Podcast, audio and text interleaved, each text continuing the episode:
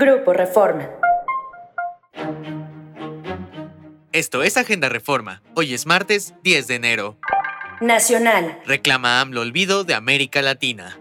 Los trabajos de la reunión bilateral México-Estados Unidos arrancaron este lunes con un reclamo del presidente Andrés Manuel López Obrador al gobierno norteamericano por el olvido y abandono en el que han tenido hacia los países de América Latina y el Caribe. Sentados frente a frente en una larga mesa del histórico Palacio Nacional, Biden respondió al reproche y fuera del discurso que llevaba escrito, advirtió que su país es el que más dinero ha invertido en otras naciones, y no solo de este continente. El primero en hablar fue el tabasqueño, quien sostuvo que desde la iniciativa Alianza para el Progreso, de los tiempos del presidente John F. Kennedy, Estados Unidos prácticamente no ha hecho nada más en materia de cooperación.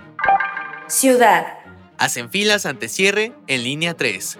Ante el cierre de cuatro estaciones de la línea 3 del metro, miles de usuarios se formaron en largas filas para intentar abordar autobuses que ofrecieron servicio de manera emergente. Afuera de la estación Tlatelolco se concentró la mayor demanda del servicio provisional, donde trabajadores del gobierno de la Ciudad de México pidieron a los pasajeros hacer tres filas para abordar. Internacional. Enfrentamientos en Perú dejan 12 muertos en un día. Enfrentamientos entre fuerzas del orden y manifestantes contra el gobierno de la presidenta Dina Boluarte dejaron 12 muertos este lunes en Juliaca, en el sur de Perú, informó la Defensoría del Pueblo. Las víctimas tenían en el cuerpo impactos de proyectil, detalló un responsable sanitario del hospital, Carlos Monge, en declaraciones al canal N de televisión. Las violentas protestas se registraron durante un intento de ocupar el aeropuerto de Juliaca, que está bajo resguardo policial y militar.